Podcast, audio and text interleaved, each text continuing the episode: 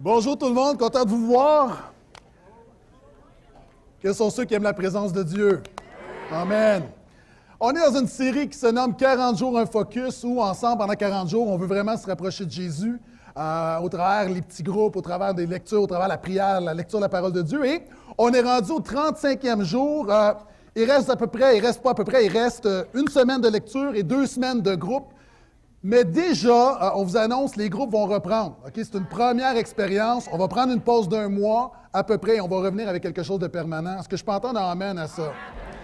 Donc, on, on est en train de travailler là-dessus. Maintenant, on voit différents objectifs. Les objectifs, pourquoi est-ce qu'on a été créé? On a vu premièrement qu'on a été créé pour faire plaisir à Dieu. On n'est pas là pour nous-mêmes, on est là pour Dieu. Deuxièmement, on a vu qu'on a été créé pour appartenir à la famille de Dieu. C'est un début de l'Église d'ailleurs. Troisièmement, on a vu qu'on était créé pour devenir comme Jésus. La semaine passée, j'ai parlé comment Jésus peut transformer ton caractère et euh, il y a quelqu'un qui m'a envoyé une image démontrant qu'elle n'avait rien compris. Est-ce qu'on peut mettre l'image de la grenouille, s'il vous plaît? Je n'ai pas besoin de contrôler ma colère, j'ai besoin que les gens arrêtent de m'énerver. Je la nommerai pas. Elle se reconnaît. Salut ta femme, Pasteur Phil, s'il te plaît, pour moi. Euh, ce matin, on va voir qu'on a été créé pour servir Dieu et les autres. Ce matin, on va parler du service et je suis très, très excité euh, par mon message, pas par mon message, mais par le message de la parole de Dieu, par le texte qu'on va lire. Et euh, la Bible nous dit, nous avons été créés en Jésus-Christ pour des œuvres bonnes que Dieu a préparées d'avance afin que nous les pratiquions. Maintenant, on ne fait pas des bonnes œuvres pour être aimé par Dieu, on ne fait pas des bonnes œuvres pour se rapprocher de Dieu, on ne fait pas des bonnes œuvres pour aller au ciel. On n'achète pas notre salut, on le sait. On fait des bonnes œuvres parce qu'on est sauvé, non pas pour être sauvé. Messieurs, à la Saint-Valentin, vous avez amené votre femme au restaurant, du moins la majorité d'entre vous. Pour les autres, soyez pardonnés. Maintenant, au restaurant, tu n'amènes pas ta femme au restaurant pour être mariée. Généralement, c'est la conséquence de ton union. De la même manière, on fait des bonnes œuvres, non pas pour entrer en relation avec Dieu, on fait des bonnes œuvres parce qu'on est déjà en relation avec Dieu et on veut honorer l'alliance qu'on a avec lui. Et on va parler ce matin de l'importance des bonnes œuvres. La vie chrétienne, c'est non, c'est pas seulement venir s'asseoir à l'église et prier, louer le Seigneur, entendre la parole, c'est également travailler, œuvrer, être un serviteur et une servante. Et la Bible nous dit que Jésus t'a sauvé pour te pardonner, te réconcilier avec Dieu, mais également pour se servir de toi. Donc, la Bible nous l'enseigne explicitement d'ailleurs. L'apôtre Paul va dire, tout ce que vous faites, tout ce que vous faites, faites-le de toute votre âme, comme pour le Seigneur et non pour des hommes, sachant que vous recevrez du Seigneur l'héritage en récompense, servez Christ le Seigneur. La Bible dit que lorsqu'on va se présenter devant Dieu, nous allons avoir des récompenses en fonction de notre service. C'est-à-dire, on va tous, si tu mets ta foi en Jésus, tu es pardonné, tu as la vie éternelle, tu rentres au ciel. Mais au ciel, nous allons avoir des récompenses proportionnelles au service. Maintenant, je veux dire la chose suivante. Celui qui aura la plus petite des récompenses au ciel est déjà en meilleure position que celui qui est le plus honoré en enfer. Personne ne va être honoré en enfer. Première chose, il faut le dire. Mais notre vie est importante. Oui, on est sauvé par grâce, mais Dieu regarde également ton service. Et c'est comme ce pasteur qui se retrouve au ciel et après un petit bout de temps voit un chauffeur de taxi de son église qui est au ciel avec lui le chauffeur de taxi est honoré. Le chauffeur de taxi a une, position euh, beaucoup supérieure à la sienne. Et le pasteur est un peu insulté parce qu'il se dit, moi, ça fait 50 ans, j'ai prêché l'Évangile pendant 50 ans, et ce chauffeur de taxi qui vient à l'église le dimanche, qui s'est impliqué un petit peu, lui a tous les honneurs. Et à un moment donné, alors que le Seigneur prenait sa marche, il était voir Jésus et il lui a posé la question, en passant, ce n'est pas dans la Bible, OK? C'est une illustration. Parce qu'il y a des gens qui cherchent, c'est où ça dans la Bible? Et le, pasteur lui dit Seigneur, je comprends pas parce que moi, je suis ton serviteur, j'ai prêché l'Évangile, j'ai donné ma vie pour l'Église, puis je suis moins considéré que cet homme-là. Et Jésus lui dit Oui, mais tu enseigné que les récompenses sont en fonction du fruit de ta vie. Il dit Oui, mais j'ai eu du fruit. Il dit Écoute-moi bien, toi, quand tu prêchais, les gens dormaient. Quand lui conduisait, les gens priaient.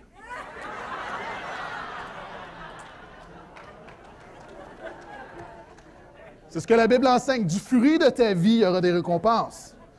Et la Bible nous dit, de manière plus sérieuse, chacun de vous a reçu un don. Oui, oui, regarde la personne à côté de toi, même cette personne-là a reçu un don. Tout le monde a un don. Et la Bible dit tout le monde a reçu au moins un don, qu'il le mette au service des autres comme un bon gérant de la grâce infiniment variée de Dieu. Dieu nous a donné des dons. Nous avons une personnalité, nous avons des talents, il y a des dons spirituels, il y a des appels sur nos vies. Et Dieu t'appelle à les mettre au service des autres. Et non seulement les mettre au service des autres, tu dois les faire, tu dois faire fructifier tes talents. Jésus a enseigné une parabole à ce sujet-là. Donc, non seulement si tu as, et non pas si tu as, le don que le Seigneur t'a donné, tu dois, aux yeux de Dieu, non seulement le mettre en application, mais tu dois le faire fructifier. Si Dieu t'a donné une capacité particulière, tu dois non seulement œuvrer dans cette capacité-là, mais tu dois t'arranger pour toujours plus glorifier le Seigneur au travers de ton don. Maintenant, ce matin, on va regarder à des serviteurs, à quatre serviteurs qui ont fait la différence, qui ont contribué à l'œuvre de Dieu, et j'aimerais m'en servir comme exemple. Donc, si tu as ta Bible, tourne avec moi dans l'Évangile de Marc, deuxième chapitre. Et pendant que vous tournez, j'aimerais vous rappeler que c'est un des quatre éléments sur lesquels on veut mettre l'emphase en 2013, euh, être un serviteur. Donc, dans les quatre éléments, le feu du service. Est-ce qu'on peut mettre l'image, s'il vous plaît? Donc, on veut vraiment mettre l'accent sur la nouvelle naissance, le vent du renouvellement cette année 2013. On veut mettre l'accent sur l'eau du baptême, donc un baptême d'eau qui vient très prochainement. On veut mettre l'accent sur la vie des petits groupes, c'est déjà commencé. Et également, on veut encourager les gens à renouveler leur feu pour le service. Pourquoi est-ce qu'on dit renouveler? Toujours pendant que tu tournes dans Marc 2, l'apôtre Paul écrit à Timothée, je t'exhorte à ranimer la flamme du Dieu que tu, la flamme du don de Dieu que tu as reçu. La vérité, c'est que plusieurs d'entre nous, après plusieurs années dans le Seigneur, on peut être fatigué de servir, on peut être tanné de servir, on peut être démotivé de servir. Et Dieu nous appelle à renouveler la flamme pour lui. Il y a des gens qui disent, moi, là, j'ai tout fait, j'ai déjà donné, je me suis déjà impliqué. Et il vient un temps, c'est vrai, lorsqu'on travaille dans l'ombre, on peut être, on se demande, est-ce que ça compte vraiment? Moi, ma prière ce matin pour toi, c'est que Dieu renouvelle la flamme qui est en toi. Qu'il y a une flamme pour servir qui, qui, reprend place. Et il y a des gens, tu ne l'as jamais eu. Il y a des gens, tu es peut-être un, nouveau chrétien, peut-être que tu es chrétien depuis des années, et dans un monde où souvent tout tourne autour de nous, on ne réalise pas l'importance de mettre nos dons, de mettre notre vie au service des autres. Moi, je prie ce matin que Dieu allume un feu dans ton cœur. Cela étant dit, on regarde le, récit qui m'excite, Marc 2, et, j'aime vraiment, vraiment ce texte-là. C'est un de mes préférés dans les évangiles. On va regarder différentes facettes du serviteur de Dieu. Quelques jours plus tard, Jésus se rendit de nouveau à Capernaum. On apprit qu'il était à la maison. Une foule s'est rassemblée si nombreuse qu'il ne restait plus de place, pas même devant la porte. Et Jésus leur annonçait le message de Dieu. On lui amena un paralysé porté par quatre hommes, mais ils ne purent pas le transporter jusqu'à Jésus à cause de la foule. Alors ils montèrent sur le toit en terrasse, défirent la toiture de la maison au-dessus de l'endroit où se trouvait Jésus et par cette ouverture firent glisser le brancard sur lequel le paralysé était couché. Lorsqu'il vit quelle foi ces hommes avaient en lui, Jésus dit au paralysé, Mon enfant, tes péchés te sont pardonnés. Or, il y avait assis là quelques spécialistes de la loi qui raisonnaient ainsi à eux-mêmes, donc des gens religieux, des spécialistes. Ils disaient à eux-mêmes, comment cet homme, comment Jésus ose-t-il parler ainsi? Il blasphème. Qui peut pardonner les péchés si ce n'est Dieu seul? Jésus, Jésus qui est Dieu, qui connaît les pensées, qui, est omniscient, Jésus sut aussitôt en son esprit les raisonnements qu'ils se faisaient en eux-mêmes. Il leur dit, Pourquoi raisonnez-vous ainsi en vous-mêmes? Qu'y a-t-il de plus facile à dire? Dire au paralysé, tes péchés te sont pardonnés, ou bien, lève-toi, prends ton brancard, ou prends ton lit et marche. Eh bien, vous saurez que le Fils de l'homme a sur la terre le pouvoir de pardonner les péchés. Et alors il déclara au paralysé, je te l'ordonne, lève-toi, prends ton brancard et rentre chez toi. Et la Bible nous dit que cet homme-là l'a fait, et par la suite, aussitôt cet homme se leva, prit son brancard et sortit devant tout le monde. Tous en furent stupéfaits et rendirent gloire à Dieu en disant, Nous n'avons jamais rien vu de pareil. Amen. Ce matin, j'aimerais parler des 11 M du serviteur de Dieu, de la servante de Dieu. Et la première chose, la Bible nous dit, quelques jours plus tard, Jésus se rendit de nouveau à Capernaum. On apprit qu'il était à la maison. Premièrement, le serviteur de Dieu sert dans la maison de Jésus. C'est intéressant parce que Jésus est dans sa maison. Jésus est là, puis il va se passer quelque chose. Et c'est intéressant parce que Jésus est né à Nazareth. On dit souvent Jésus de Nazareth, mais son ministère est établi à Capernaum. Et Capernaum, on a une petite carte. C'est vraiment un coin perdu tout au nord. Alors qu'on met la carte, parce que quand je dis tout perdu, les gens me regardent et j'aime pas le lien qu'on peut faire. Si vous regardez, tout en bas, on a Jérusalem. Et en haut, sur le lac de Galilée, au nord, Jésus habite. Moi, je suis toujours content de savoir que Jésus habite sur la rive nord. Hey, on a le droit de dire Alléluia. Ah, tout le monde peut dire Ah, Jésus est de la rive nord.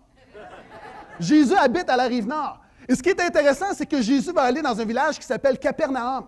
Caper veut dire Képhar, le village, Naam veut dire la consolation, de la compassion. Jésus a fait son ministère, la maison de Jésus était dans la place de la consolation et de la compassion. Où est la maison de Jésus?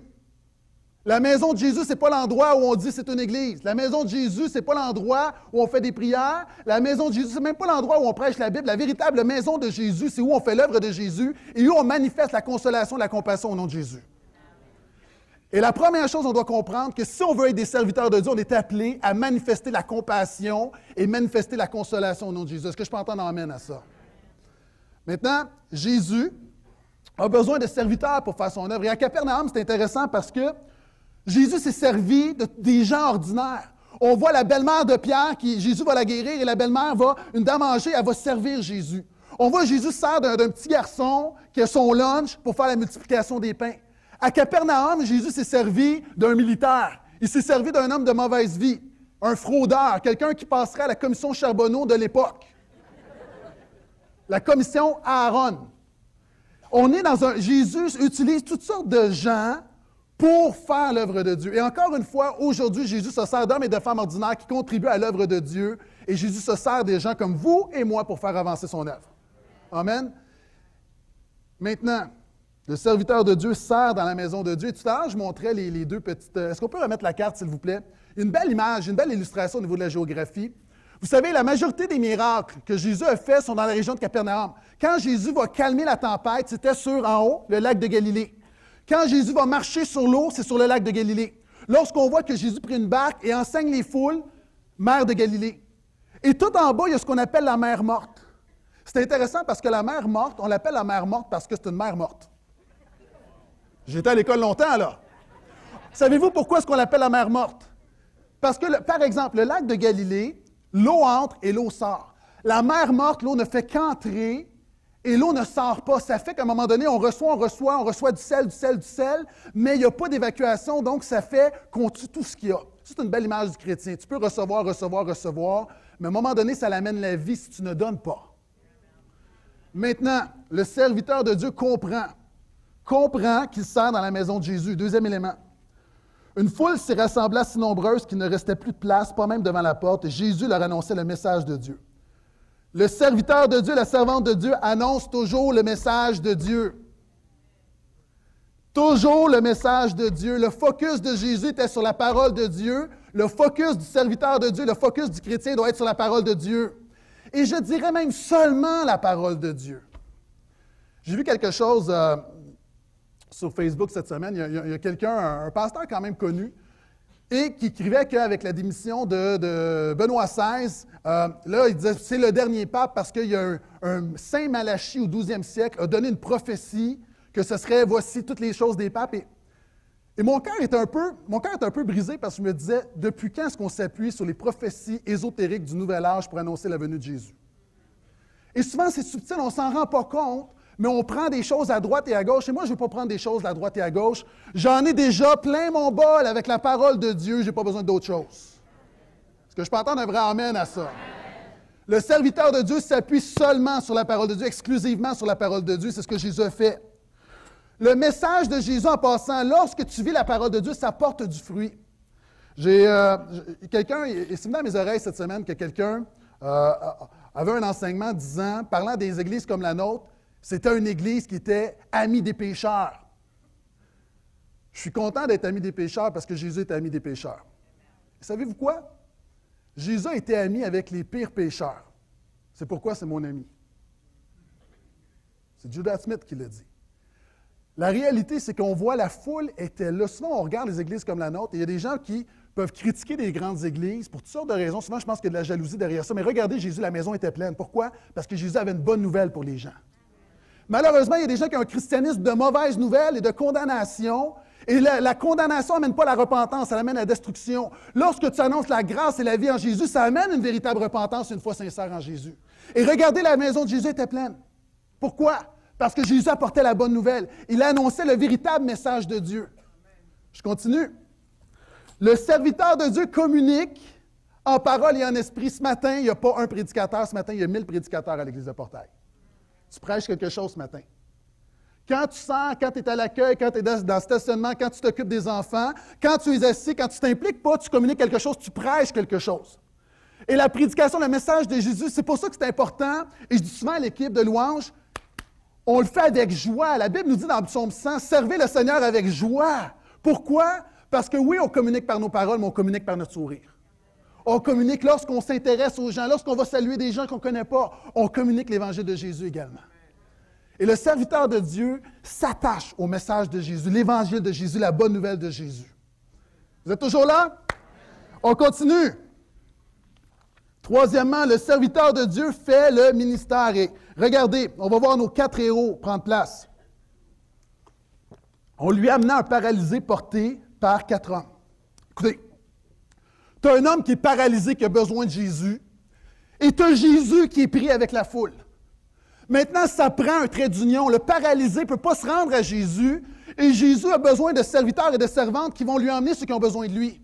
Maintenant, la définition du ministère, la plus grande définition du ministère que j'ai pour toi, ce n'est pas un mot grec, ce n'est pas un mot hébreu, ce n'est pas une grande théologie. Pour moi, un ministère, un serviteur, une servante, c'est un trait d'union. Tu es un trait d'union entre ceux qui ont besoin de Jésus et Jésus. Tu es un peu comme une rallonge. Tu te connectes à Dieu et tu t'étires pour rejoindre ceux qui ont besoin de Jésus. Et c'est pourquoi tout ce qu'on fait, tu es au comptoir d'information, tu communiques quelque chose. Tu communiques la grâce de Jésus, tu communiques l'Esprit de Jésus, tu communiques l'amour de Jésus. Tu peux communiquer la mort de Jésus parce qu'après la mort vient la résurrection de Jésus. Maintenant, on voit des hommes qui sont des traits d'union. Des hommes qui sont là. Il y a des gens ici dans tout ce que tu fais. As un petit carton, comment puis-je vous aider? Quelqu'un te demande une information. Tu ne sais pas si cette information-là va faire en sorte que la personne va dire OK, c'est une église qu'on prend soin de moi, je vais rester. Moi, il m'est arrivé de voir des gens rentrer dans des églises, pas savoir où aller. Personne ne va venir vers eux et ressortir aussitôt. On ne réalise pas l'impact éternel qu'on a. Des gens, la technique, encore une fois, ce matin, je me lève, je regarde mes courriels et j'ai quelqu'un qui me dit Pasteur Guétan, j'ai quelqu'un de ma famille qui a donné sa vie à Jésus suite à l'un de tes messages que cette personne-là a écouté sur Internet. Ça, c'est possible. Il y a des gens qui sont là, qui travaillent fort, et ça, ça fait la différence. il y a un trait d'union qui prend place. Tu sais jamais, tu es à la table, tu reçois les enfants, tu donnes des numéros aux parents, tu sais jamais cet enfant-là, un jour, ne sera pas un ministre qui va avoir une influence pour le royaume de Dieu dans les affaires de cette province. Lorsque tu prends soin de quelqu'un, tu ne sais jamais ce que cette personne-là peut devenir. Tu ne sais jamais cette personne-là, un jour, peut devenir un missionnaire, un pasteur. Et c'est pourquoi le serviteur est simplement un trait d'union. Maintenant, c'est quoi les motivations? Je me suis, je me suis fait plaisir, j'ai essayé d'imaginer l'interaction entre ces quatre hommes-là. Tu en as un, par exemple, j'imagine, ils sont arrivés, la Bible ne nous donne pas de détails, mais peut-être que le paralysé avait été emmené là. Et là, il y en a un qui avait, lui, un don de leadership, il a un don de compassion, il se dit non, mais ça n'a pas d'allure cet homme-là ne va pas se rendre à Jésus, il faut faire quelque chose. Et là, il voit un gros costaud, puis il dit au serviteur numéro 2, Hey, toi, viens ici. Et le serviteur numéro 2, son seul talent, c'est d'avoir des gros bras, mais des gros bras pour Jésus. Hein, cet homme-là, peut-être que toute sa vie, il, a charrié des sacs de sable, puis il se demande comment Dieu peut se servir d'un gars qui charrie des sacs de sable. Le moment est arrivé, mon ami. Et cet homme-là, Dieu l'avait préparé. Tu sais pas, tu fais une chose, tu fais peut-être un travail qui est plate, peut-être tu as vécu des expériences douloureuses, mais tu ne sais pas si Dieu n'est pas en train de te préparer pour un ministère. Et là, cet homme-là est là. Et là, on peut penser qu'il y en avait peut-être un autre, le serviteur numéro 3, qui est juste un serviteur. Moi, je, suis béni. Il y a des gens, là, c'est juste des serviteurs. Et quand je dis juste des serviteurs, c'est pas péjoratif, c'est justement pour honorer. Il y a des gens, là, ils veulent juste servir. Ils sont juste là pour servir. Peut-être que cet homme-là était tellement touché, puis il se disait non, mais ça n'a pas d'allure. Puis là, finalement, il était trois, puis il essayait, puis il n'était pas capable. Puis là, finalement, il y en avait un autre qui regardait le serviteur numéro 4, puis il dit, ça n'a pas d'allure. Finalement, sa femme a dit, ben, va les aider. Puis là, finalement, il est arrivé. Peu importe, Dieu réunit quatre serviteurs pour une œuvre qu'il a préparée d'avance. Et Dieu te prépare. Tu ne réalises pas, dans le quotidien, tu te prépares pour quelque chose. Et le serviteur, quand je dis le serviteur a un ministère, ministère veut dire service, littéralement. Et c'est pourquoi quand je dis tu sers de trait d'union, le ministère, c'est servir. Si tu ramasses un papier qui traîne, ça, c'est un ministère. Autant que ce que je suis en train de faire. Maintenant, on continue. On voit qu'il était porté par quatre hommes. Le serviteur de Dieu, évidemment, vous comprenez, c'est générique, la servante de Dieu est également aussi souvent méconnue. On ne connaît pas ces hommes-là. Ces hommes-là, c'est les héros obscurs du récit et on ne les connaît pas. Mais ce sont eux qui font en sorte que la gloire de Dieu va éclater très bientôt il y a des gens, là, tu sers, et, OK, on donne un exemple. Tu dans le stationnement. Il fait moins 40. Il y a de la pluie, de la grêle, du feu. il y a toutes sortes de choses qui descendent. En plus, tu es, serviteur et il y a du monde qui ne sont pas corrects avec toi dans le stationnement.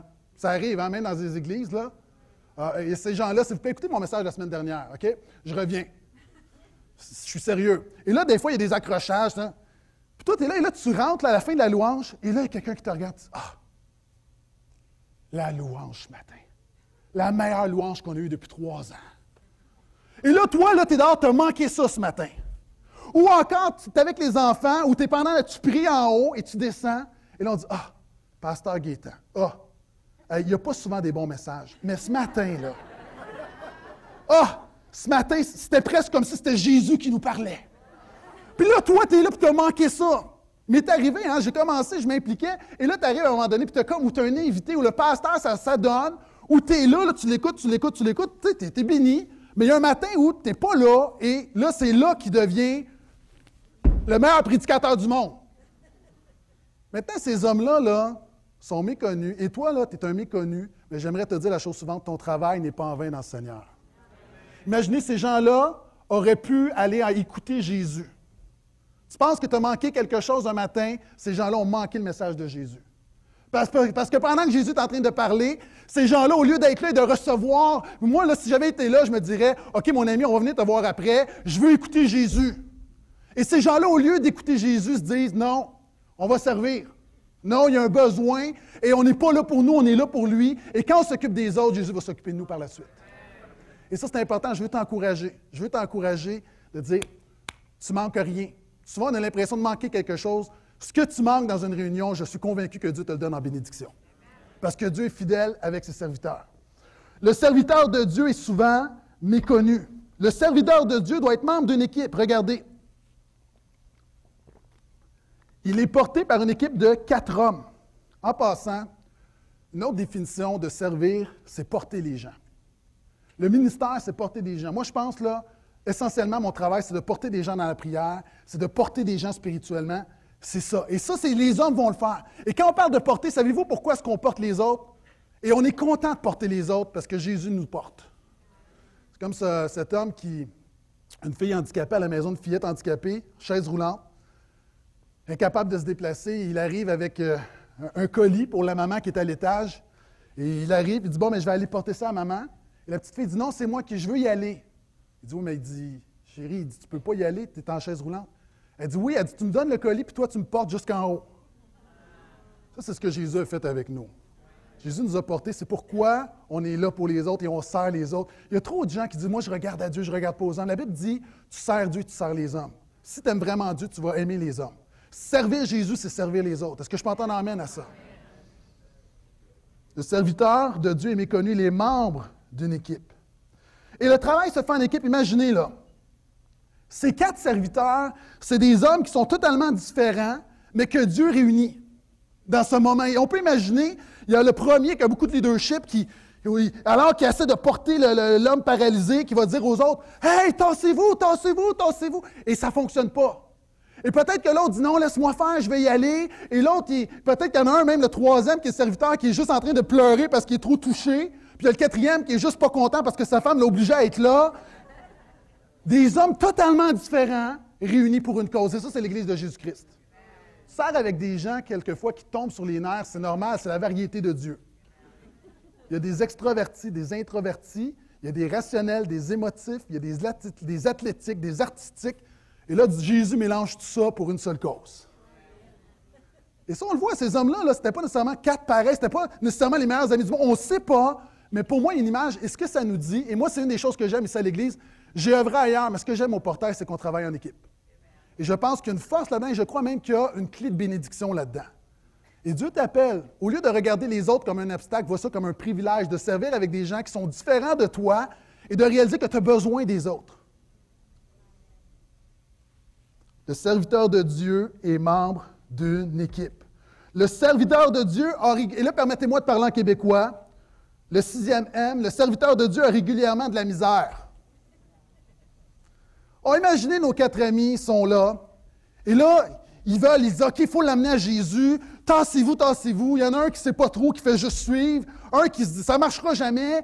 Mais au bout de la ligne, ils deviennent persévérants. Et là, ils veulent, ils veulent, mais finalement, ça ne marche pas. Ils sont pleins de bonnes intentions, mais sont incapables d'accomplir leur ministère, sont incapables d'accomplir leur mission. Regardez ce que la Bible dit à leur sujet. Mais ils ne purent pas le transporter jusqu'à Jésus à cause de la foule. Vous savez, dans le ministère, dans l'Église, il y a trois types de problèmes.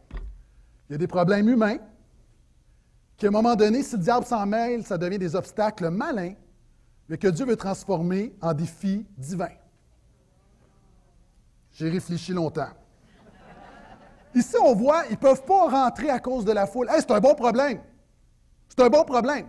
Moi, déjà, quelqu'un qui me dit qu'il s'est plaint parce qu'il n'y avait pas de place dans le stationnement, c'est un bon problème. J'aime mieux une église qui n'a pas de place dans le stationnement qu'une église qui a plein de places dans le stationnement. Est-ce que je peux entendre plus qu'un Amen, s'il vous plaît? OK? Tous ceux qui ont marché, là, d'à côté jusqu'ici. La réalité, et là, on voit qu'il y a une foule. C'est un bon problème. C'est-à-dire, il y a des gens qui viennent à Jésus. Jésus n'est pas tout seul en attendant que des gens viennent le voir. C'est comme une effervescence de la vie. C'est un bon problème, mais c'est quand même un problème.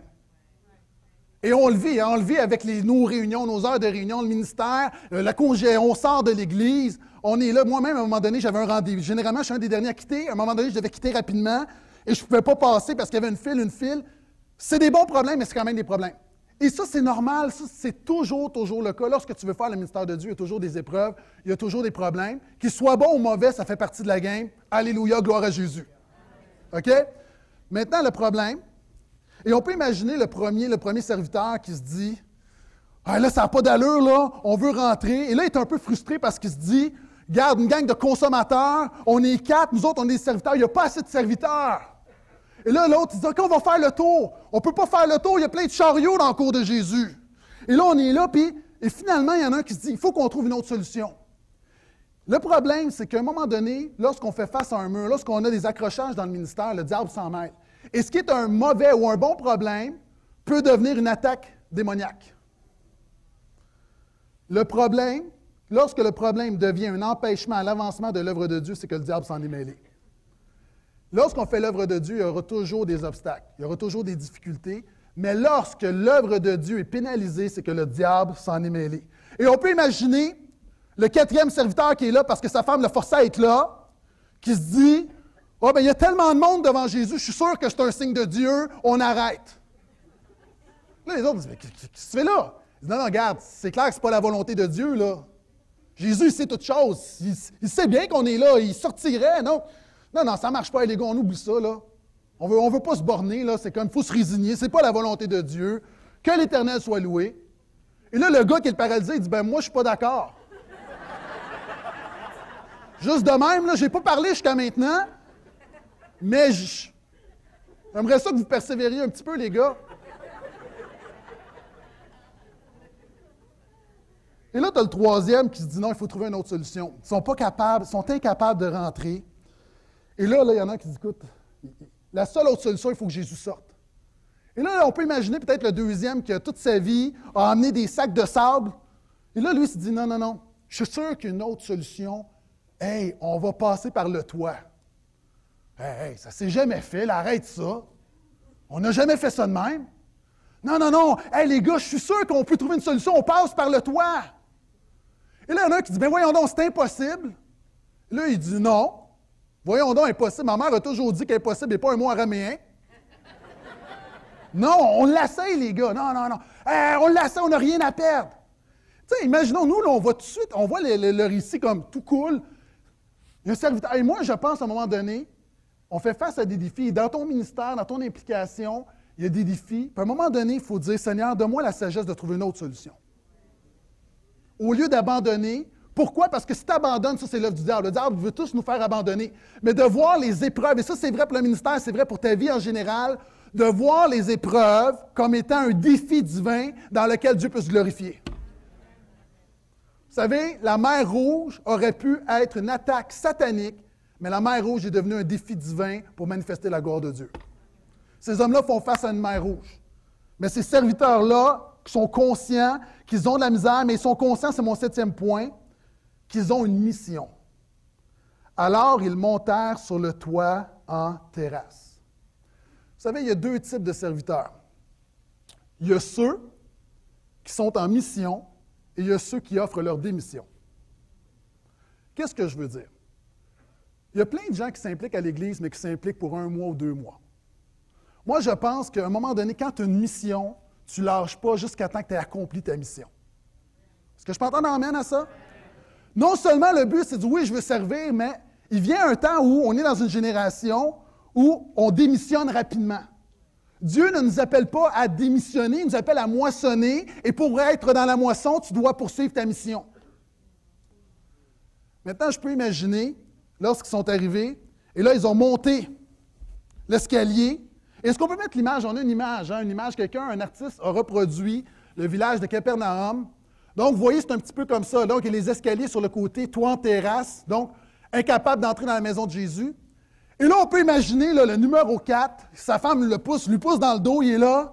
Et là, il dit Moi, je ne suis pas d'accord avec la nouvelle direction. Je ne suis pas d'accord.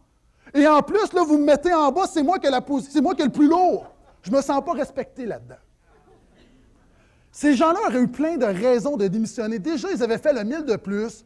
Et là, l'autre dit OK, on va monter. Hé! Non seulement c'est un paralysé, là, il est peut-être paralysé, mais il est capable de manger. OK, il est lourd. Et là, les hommes sont là, ils vont monter. Ah, on s'imagine, on ne pense pas à ça. On ne pense pas à ça. Tout à coup, là, les escaliers, ce n'est pas évident. Et là, tu as quelqu'un de paralysé sur un brancard, et ce n'est pas nécessairement quatre gars. Et là, il faut le monter. OK? Ça prend la persévérance. C'est ça, il y a une belle image là-dedans. C'est pas facile, mais on ne lâche pas. Amen? Pourquoi?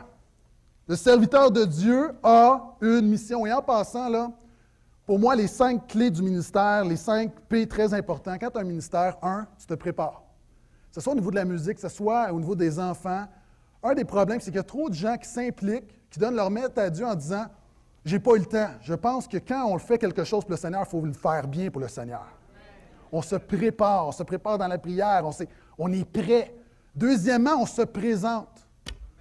Il y a trop de gens, des leaders qui, me partagent qu'il y a trop de gens qui mettent un nom, leur nom est sur l'horaire, puis ils ne font juste pas se présenter. Ou appeler à la dernière minute. Tu n'appelles pas à la dernière minute, tu trouves une solution, tu trouves quelqu'un pour te remplacer. Souvent, on se dit, oui, mais c'est l'Église. Oui, mais ça met une pression sur tout le monde. Et souvent, on a l'impression, ben, oui, mais là, je cher, c'est bien la moindre des choses. On ne te demande pas simplement de servir, on te demande de bien servir. Ça, c'est important. Donc, tu te prépares, tu es ponctuel. Il faut que tu sois là. Quatrièmement, on te demande de faire ton possible. On ne te demande pas d'être parfait. Il y a des gens, des fois, des cas, toutes sortes de situations, on vous demande simplement, jamais je vais vous demander de faire l'impossible. Mais je vous demande de faire de votre mieux, par exemple. Faites votre possible, puis finalement, faites-le pleinement. On continue. Le serviteur de Dieu, donc, ils sont là, ils ont de la misère, mais il y en a un qui se dit, non, il y a une mission, on continue, on s'en va sur le toit. Et finalement, le serviteur de Dieu prend les moyens. Et ça, c'est vrai, c'est encore une fois, c'est un message pour le, le service, mais c'est un message pour la vie chrétienne. À un moment donné, tu prends les moyens. Quand tu es convaincu de quelque chose, tu prends les moyens. Est-ce que je peux entendre amène à ça? Regardez ce qu'ils vont faire. Et là, ça, là, vraiment, j'aime ça. Littéralement, en bon québécois, ils vont scraper la toiture de Jésus. Ça, là, chapeau, les gars. Ils arrivent sur le toit, ils vont défaire la toiture de la maison au-dessus de l'endroit où se trouvait Jésus, et par cette ouverture, faire glisser le brancard sur lequel était le paralysé était couché. Moi, je dis quelquefois, vous savez, quand on veut faire l'œuvre de Dieu, il y a toujours des problèmes, il y a toujours plein de raisons pourquoi est-ce qu'on ne le ferait pas. Tout le monde peut trouver un problème, le serviteur de Dieu trouve la solution. Et souvent dans tout, il y a des gens, vous servez, souvent il y a des problèmes, il y a des cas, et par la grâce de Dieu, il y a toujours des solutions. Hein, on n'abandonne pas, on trouve toujours des solutions. Et regardez ce qu'ils vont faire, ça c'est intéressant. Le premier, j'imagine le serviteur numéro un qui se dit OK, on est arrivé. Là, les autres disent Oui, mais il n'y a pas de fenêtre. Faites-vous-en pas, on va en faire une. Et à l'époque, il y avait comme des tuiles ou des grandes, des grandes pierres. Et sous les pierres, il y avait une couche de mortier, de sable et euh, de, goudron. Et là, cet homme-là enlève les tuiles. Luc dit les tuiles. Et là, il commence à creuser et à arracher le plâtre. Et là, le deuxième dit Non, mais t'es fou! T'es fou quand Jésus disait Vous allez voir le ciel s'ouvrir, c'est pas de ça qu'il parlait. Et là, le troisième, qui était le plus émotif, dit Oh, Jésus va pas être content. Là, le quatrième dit ah, Après ça, il va falloir réparer, j'imagine. Là, imaginez là, quatre gars qui sont tellement convaincus que cet homme-là a besoin de Jésus, qu'ils vont faire un trou dans la toiture de Jésus. Et là, j'imagine, là, on dit non, mais tu peux pas faire ça, c'est Jésus. C'est Jésus, c'est pas, pas quelqu'un, tu ne peux pas casser la maison de Jésus. Dit, oui, oui, on va casser la maison de Jésus? C'est capable de ressusciter des morts, il est capable de refaire une toiture. Et ces gens-là sont pleins de foi. Ils sont pleins de foi parce qu'ils se disent, peu importe, on ne fait pas d'omelette sans casser deux. Peut-être que ça va créer des désagréments, mais au bout de la ligne, on a une mission, c'est d'amener cette personne-là à Jésus. Et il n'y a rien de plus important. Peut-être qu'il y a des gens qui nous regardent qui vont trouver que ça n'a pas d'allure ce qu'on fait, qu'on ne devrait pas le faire, qu'on est fou, mais tout ça est secondaire parce qu'on a un focus, c'est d'amener ce gars-là à Jésus. Est-ce que vous êtes toujours là ou je suis trop vague? serviteur prend les moyens. Et là, imaginez, ils font le trou. Et là, là le, gars qui est couché, il dit Les gars, euh, j'étais d'accord que vous persévériez, mais là, je ne suis pas sûr que c'est une bonne idée de me glisser dans le trou. Et là, imaginez, là, Jésus est en train de parler. Aimez-vous les uns les autres. Et là, tout à coup, il y a comme du plâtre qui tombe sur la tête de Jésus. Et là, Jésus regarde et voit les quatre moineaux qu'il regarde. On ne pense jamais à ça. Mais j'imagine Jésus comme Voyons donc, qu'est-ce qui se passe? Qu'est-ce qui se passe? Mais ces gens-là ont une mission. Ces gens-là ont une mission, ils sont persévérants. Ils prennent les moyens. Et d'ailleurs, c'est un peu ce qu'on fait en hein. nos petits groupes, on prend les moyens. Multisites, on prend les moyens. Pourquoi? L'apôtre Paul dit J'utilise tous les moyens possibles pour gagner le plus grand nombre à Jésus. Je continue. Le serviteur de Dieu, un autre manifeste sa foi. Lorsqu'il vit quelle foi ces hommes avaient en lui, Jésus dit au paralysé, Mon enfant, tes péchés te sont pardonnés. Avez-vous remarqué, Jésus ne voit pas la foi du paralysé, voit la foi des serviteurs. Il voit la foi des hommes. Moi, je crois qu'il y a des gens, là, le dimanche matin, qui sont sauvés, qui sont consolés, qui sont réconfortés. Il des gens qui rentrent, qui ont même qui ont zéro foi, mais Dieu agit dans leur vie. Pourquoi? À cause de ta foi à toi à cause qu'ils voient que ce que tu fais, tu le fais avec foi. Ces hommes-là, -là, c'est même plus une question de faire un trou, c'est même plus une question de bras. Celui qui charriait des sacs sur son épaule, il le faisait avec foi. Et ces hommes-là, ce qui va faire en sorte, ça va faire la différence, c'est qu'ils agissent avec foi. Et ce qui fait la différence dans une église, tu peux avoir deux types de personnes. Tu peux être dans le stationnement, mais tu peux avoir quelqu'un qui est dans le stationnement avec foi. Tu peux t'occuper des enfants, tu peux changer des couches de caca, mais tu peux le faire avec foi. Je m'excuse d'avoir dit le mot caca, peut-être que je vous ai choqué. Mais quand tu es de l'autre côté, tu n'es pas choqué parce que c'est ta réalité. La réalité, c'est que tu fais les choses avec foi. Tu le fais parce que tu crois que Dieu va se servir de ça. Quand on entend des témoignages de gens qui en écoutant un message sur Internet, des gens qui ne sont même pas de la région, qui donnent leur vie à Jésus, ça prend de la foi, la technique. Quand quelqu'un arrive, puis tu prends soin de lui, ça prend de la foi de croire ce que Jésus va faire dans sa vie. Et ces hommes-là avaient la foi de voir cet homme-là paralysé, transformé et marcher. Et c'est pourquoi on le fait. Moi, je vais t'encourager. Quand il y a des gens, des serviteurs, tu es ici à partir de 7 heures le matin et tu pars à 2 heures l'après-midi. Je m'excuse, ça prend de la foi pour faire ça bénévolement. Il y a du monde, vous ne réalisez pas, il y a du monde qui sont là très, très tôt, qui partent très, très, très tard. Pourquoi? Pour un salaire, on a doublé le salaire, on donne 2 zéros. Mais la Bible dit ta récompense va être grande dans les cieux. C'est de la foi dans quelqu'un qui a une fin de semaine qui consacre son dimanche à l'œuvre de Dieu. Je m'excuse. C'est de la foi et ce que je suis convaincu, c'est que Jésus se sert de cette foi-là pour continuer son œuvre. Et ces gens-là servent avec foi. Vous avez tous reçu ce matin, parlant de foi, un petit, euh, un petit document, une petite feuille, avec comment puis-je servir? Je vais profiter de l'occasion ce matin pour vous demander de considérer, remplir cette feuille. Et à la table, vous pouvez la déposer, une table à l'arrière. Si vous avez des questions sur un des ministères, vous aller là ou aller au comptoir d'information. On vous a enseigné dans les derniers mois, dans le dernier mois, à faire partie de la famille de Dieu. Maintenant, j'aimerais t'encourager à faire partie de l'équipe de Jésus. Faire partie de la famille de Dieu, c'est bien, mais Dieu t'appelle à servir. Donc, il y a des gens, on te demande de servir, tu peux, tu es là, tu dis, OK, moi, je suis capable, je ne sais pas par où commencer. Il y a plein de choses où tu peux commencer à servir Jésus concrètement. Mais moi, je te défie, de la même manière qu'on te défie nouvelle naissance, l'eau du baptême, on défie de joindre un groupe, je te défie à t'impliquer, je te défie à être comme ces quatre serviteurs et, au-delà de la tâche, de le faire avec foi et de dire ce que je vais faire, ça va contribuer à l'avancement de l'œuvre de Dieu. Vous savez, l'apôtre Paul est un homme, un, grand intellectuel, un grand homme de foi, un grand théologien. Et la Bible nous dit qu'un jour, lorsque son bateau a fait naufrage, il était sur une île et il a ramassé du bois. pour faire un feu. Puis il y a un miracle qui va prendre place parce qu'il y a un serpent, une vipère qui va le mordre, et finalement, il va être préservé, puis ça va être un témoignage pour les gens qui sont autour. Mais la réalité, l'apôtre Paul savait qu'il pouvait écrire des, épîtres, ça contribuait à la gloire de Dieu. L'apôtre Paul savait, il a prié pour quelqu'un, un Tichus, qui est ressuscité des morts, ça contribuait à la gloire de Dieu. Mais l'apôtre Paul savait que même ramasser du bois, ça peut contribuer à la gloire de Dieu. Et moi, je veux t'encourager. Il n'y a pas de choses trop modestes pour le Seigneur. Je continue. Le serviteur de Dieu manifeste sa foi. Regardez la réaction par la suite. Or, il y avait assis là quelques spécialistes de la loi qui raisonnaient ainsi en eux-mêmes. Comment cet homme ose-t-il parler ainsi? Il blasphème. Qui peut pardonner les péchés si ce n'est Dieu seul?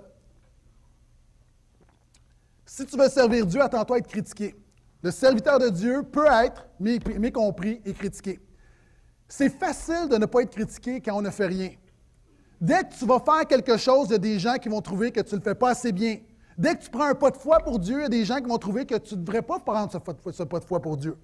Et on voit ici Jésus qui déclare une parole de bénédiction. Et regardez, des gens qui connaissent la parole vont attaquer Jésus. Quelques spécialistes de la loi qui raisonnaient ainsi eux-mêmes, comment cet homme hostile? J'ai déjà dit ici, ce qui touche le plus le cœur de Dieu est souvent ce qui est le plus offensant pour les religieux et les légalistes. Ces gens-là, on peut les imaginer dire Comment il se dit le Messie alors que le jour du Seigneur dans l'Ancien Testament vient avec le jugement? Comment ce Messie-là peut parler de grâce? Jésus est trop gracieux. Pour les gens de l'époque, Jésus était trop gracieux.